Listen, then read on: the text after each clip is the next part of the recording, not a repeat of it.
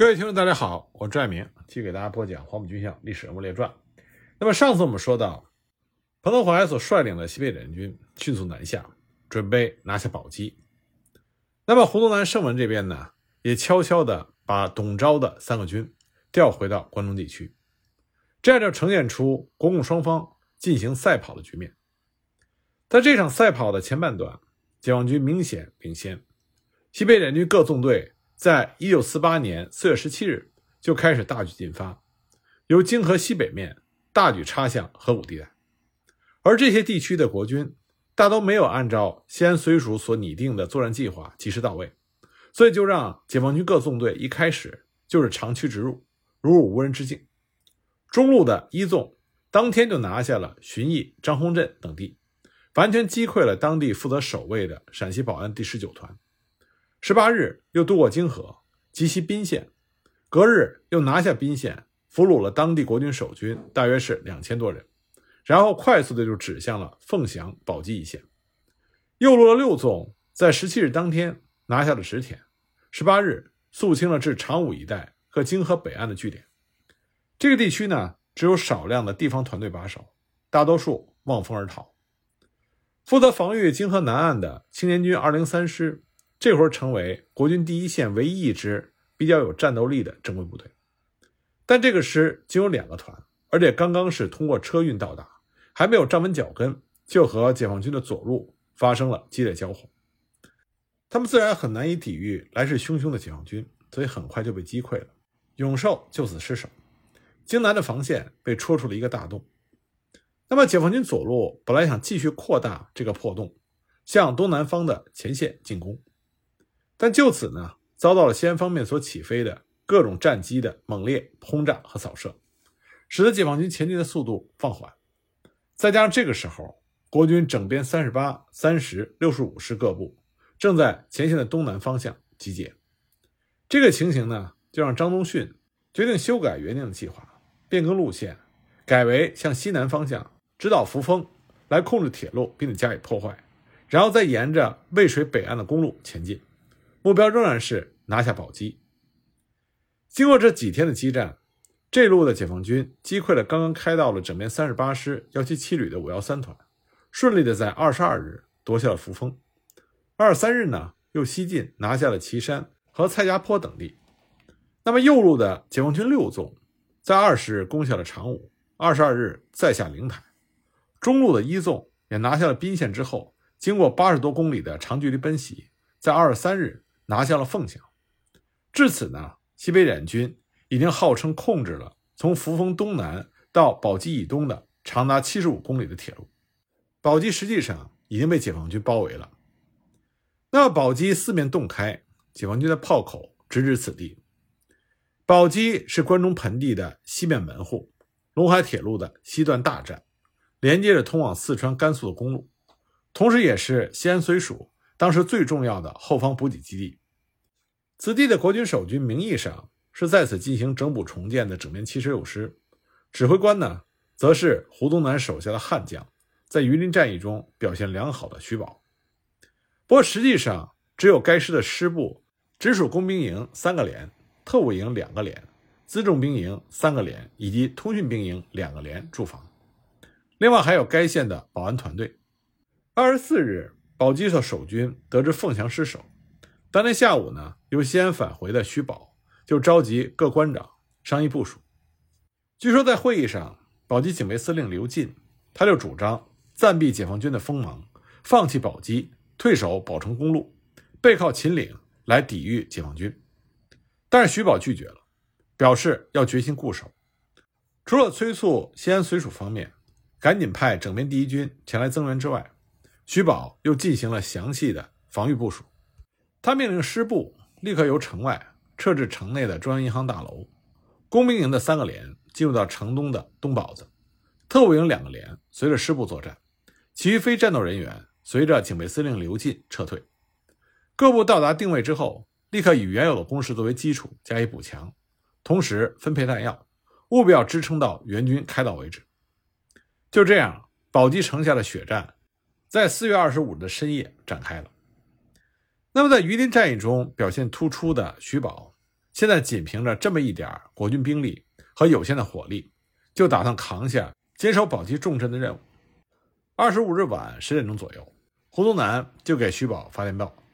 表示他已经电请青马方面即刻出发增援，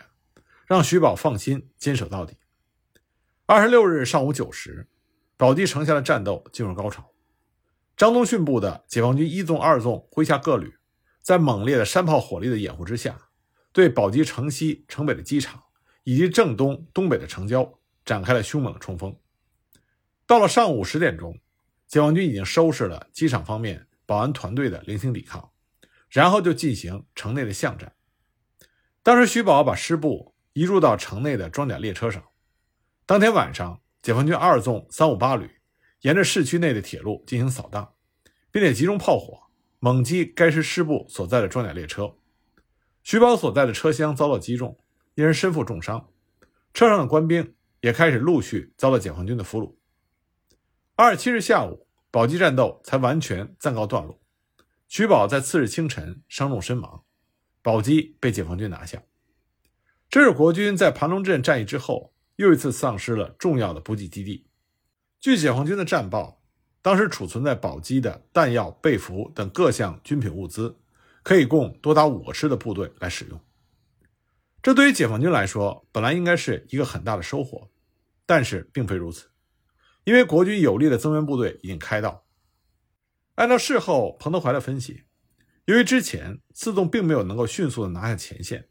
所以并没有让国军的二零三师受到重大打击。这也就使得西安方面可以放心的命令各路援军迅速的向宝鸡移动。那么，董钊的整编第一军在四月二十三日，利用一切交通工具，分别向泾阳、武功、宝鸡急进。二十四日下午，整编第一和整编第三十六师已经先后抵达到武功附近，而整编六十五师也在前线和二零三师的余部会合。那么，整编七十六师则由于侧翼。暴露在扶风、岐山、凤翔的解放军部队之前，行进速度受阻。但此后三天，因为解放军高层情报不明，所以这一带的解放军居然按兵不动，这让国军其他各师可以放手猛冲。四月二十七日，连续攻克了监军镇、岐山等要地，而整编第一师的进展尤为明显。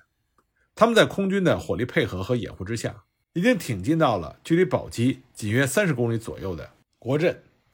西北行员方面已经在四月二十一日电告南京的国府中央，青马整编八十二师主力已经集结在了宁县西南，随时准备出动入陕助战。四月二十六日下午，该师在年轻的师长马继元的率领之下，发挥了骑兵快速的特性，由平凉以东以及西丰镇一带全力突进。这个时候，宝鸡方面的解放军在二十七日下午之后就发现。他们被国军东西两路大军夹击，已经陷入到不利的形势。第二天呢，整编六十五师已经夺回了凤翔，整编第一师收复了宝鸡。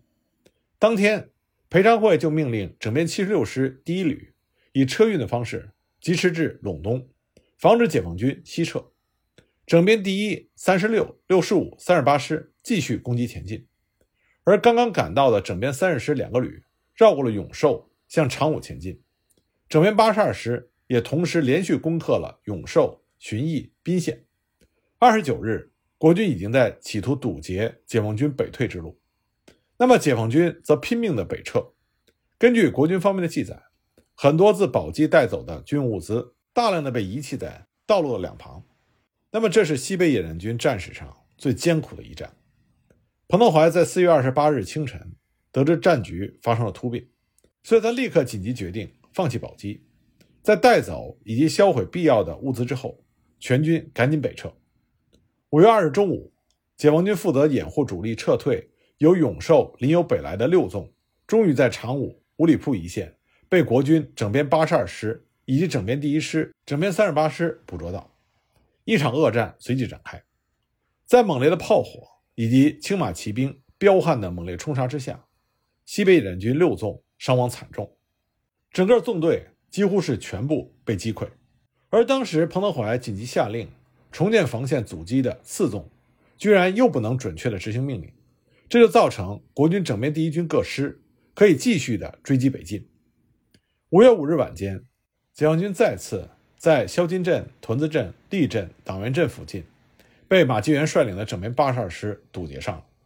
而国军的整编三十六师、六十五师接连跟上，继而整编三十师、三十八师、整编第一师等各部也相继投入战斗，这形成了几乎是在番号上六个国军的整编师对阵不到三个解放军纵队的局面，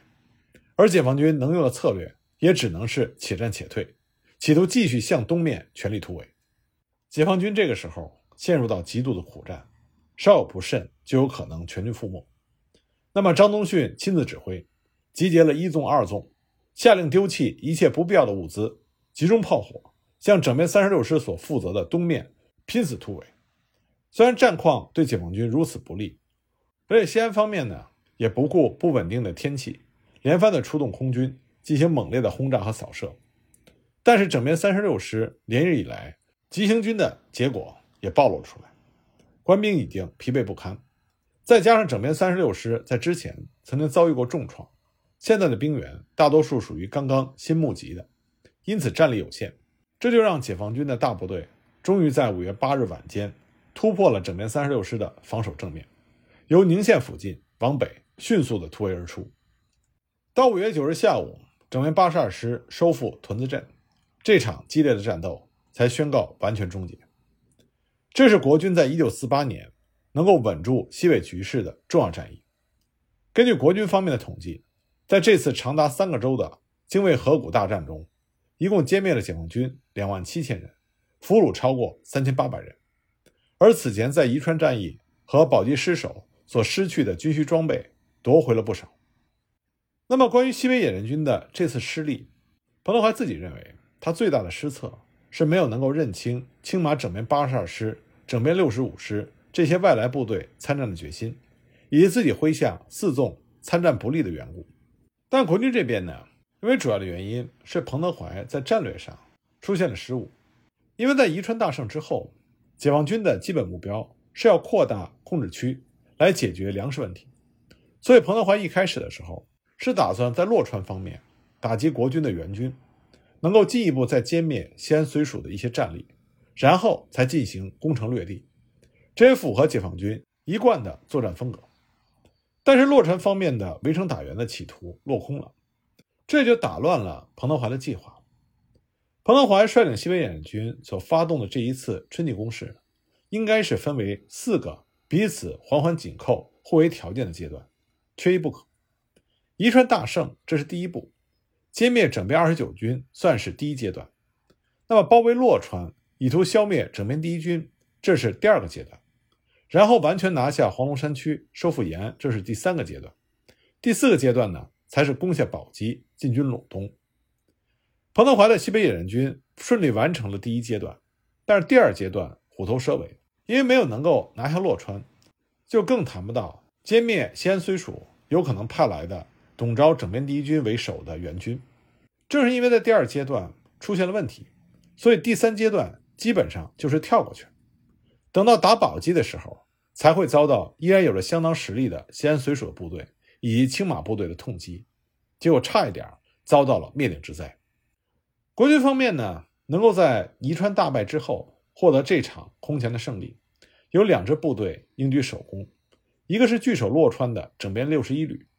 这支刚刚临时拼凑而成的部队，不仅挺住了西北野战军数个纵队的猛攻，而且还成功的牵制到了西北野战军的三纵，使得三纵没有能够参加精卫大战，而最后呢，还能和友军一起成功的撤退。那么临危不乱的旅长杨荫环，不愧是一名优秀的战地指挥官。另外一支国军部队就是整编八十二师，这支青马部队继前一年陇东河水战役后再次建立大功。如果没有马继元率领的整编八十二师迅速的堵截住解放军北退之路，那么西安绥署的援军即使赶到，也只是收回几座空城罢了。这场作战之后，整编八十二师就成为了彭德怀念念不忘的眼中钉。在之后的检讨时，彭德怀屡次提到整编八十二师。而这支部队的彪悍的作风，也给西北野战军的各级指挥员留下了深刻的印象。总之呢，泾渭河谷大战对当时战局急转直下的国民政府有着很大的安定作用。在西北战场能够有这样一场胜利，也至少可以提升西安绥署的一些士气，并且可以着手收复部分的失地，这让西北解放军想要一举拿下关中的企图暂缓。那么，在泾渭河谷大战中，另外一个重要的因素，那就是胡宗南和盛文在没有报请国防部的情况下，将董钊的部队秘密撤回了关中。要知道，在这场仗打完之后，蒋介石所许诺的从山东空运回西安的国军才陆续到达，而且呢，这些空运的部队很多重武器是不能携带的，所以只是配备轻武器回到了陕西。正是胡宗南和盛文他们敢于违抗国防部和蒋介石的命令，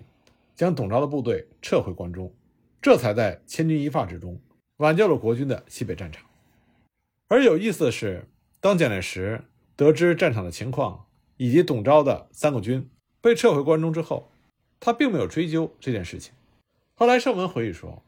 他认为蒋介石这个时候已经知道当初在南京盛文和刘斐之间的激烈争执，盛文的话是对的，刘斐是错的，但这一切已经挽救不了刘戡和整编二十九军的命运。而且在泾渭河谷大战开打之前，盛文已经接到国防部对他处分的命令，这是因为宜川大败，所以盛文曾经给蒋介石通电话，说他要回南京接受调查和处分。不过蒋介石告诉他，现在战况紧急，你暂时不要来。要知道这个时候，国防部对于盛文的处分命令是革职查办，押解南京受军法审判。胡宗南的态度是撤职留任，带队立功。那么盛文对蒋介石说的是。我已经没有职务了，我被革职了。蒋介石对他的命令是不许离开，也就是说你没职务也得干。所以即使精卫河谷这场仗打赢了，但盛文的身份仍然是不明的。他就再度打电话报告蒋介石，说他要去南京自行处分。那么因为这个时候战局已经稳定了，所以蒋介石说我亲自派飞机去接你。盛文是在一九四八年四月二十日到达南京的。一下飞机，蒋介石就派车把他直接接到了蒋介石的官邸。一到官邸，就是蒋介石和宋美龄一起接见了盛文。当时，宋美龄就对盛文说：“你处置的很对，你很好，你的作战计划是正确的，老先生很了解。”蒋介石自己不好亲口说这番话，只好由宋美龄替他说。蒋介石当时对盛文的态度。是根本没有想追究盛文的责任，可是盛文的对手刘斐却不肯放过盛文，他要求立刻关押圣文，并且对圣文进行军法审判。那么当时国防部的军法处长非常聪明，他在拟定了对圣文的审判计划之后，就报给了顾祝同。顾祝同更加聪明，他签了一个转成主席核示的批文，而蒋介石看过之后呢，则批上了圣文工作正做研究中的批文。可是刘斐仍然不肯罢休，他要组织审查小组，继续追责圣文。当时白崇禧看到这种情况，说了一句挖苦的话，他说：“杀盛文可以，杀胡宗南最好了，能杀两个人最好，杀不了两个，杀盛文也行。古来已有典故，太子有罪，行其师傅。”那么刘斐很快就找到了盛文的把柄，因为在西安，盛文批的公文都是用他自己的名义下命令。不会用胡宗南的名义，因为盛文他敢于自己负责。同时呢，当时国府中央规定，作战命令计划都必须经由参谋长附属。那么盛文为了表示尊重胡宗南，不敢和胡宗南并列，所以作战命令一般盛文不附属，但是他愿意承担责任。在公事上，他也从来不用盛文代胡宗南签字这样的字样，只签盛文他自己的名字。那么刘斐就抓住这个把柄。说：“你看，盛文这小子非常狂妄，所有命令都没有‘胡宗南’三个字，都是他自己的。但是盛文表示，他签他自己的名字，表示他可以承担责任。而胡宗南也告诉刘斐的调查小组，这是他默许的。于是审查了一个月，还是没有确定的结论。而这个时候呢，顾祝同调任陆军总司令，他的位置陈诚接任。陈诚就问刘斐：‘你的调查小组怎么样了？已经审查一个月了。’”有没有结果？可是刘斐审查了半天，他最后发现刘戡和整编二十九军失败，这是因为刘戡并没有完全遵照盛文的指示去做，所以刘斐没办法，只好呈报给陈诚。陈诚呢，就给蒋介石写了一个意见书，上面写道：“查宜川会战，盛文毫无罪责，应予复职。”于是蒋介石就下了一条手令，胡宗南、盛文的撤职处分取消。那么在处分被取消之后，蒋介石曾经询问过盛文，是想回西北还是留在南京？那么盛文这个时候呢，有点心灰意冷，他跟蒋介石说，他只想回他的老家湖南，探望他多年未见的老母亲。那么蒋介石就批准了盛文的这个请求。那么盛文刚回湖南，就受到了程潜的邀请，希望他能够留在湖南帮助程潜。正在盛文犹豫的时候，他又突然接到了南京方面的电报。让他迅速回南京，参加重要的军事会议，而这个军事会议呢，将会讨论西北战场国军的前途。那么这个会议上到底做出了什么样的决定呢？我们下一集再继续给大家讲。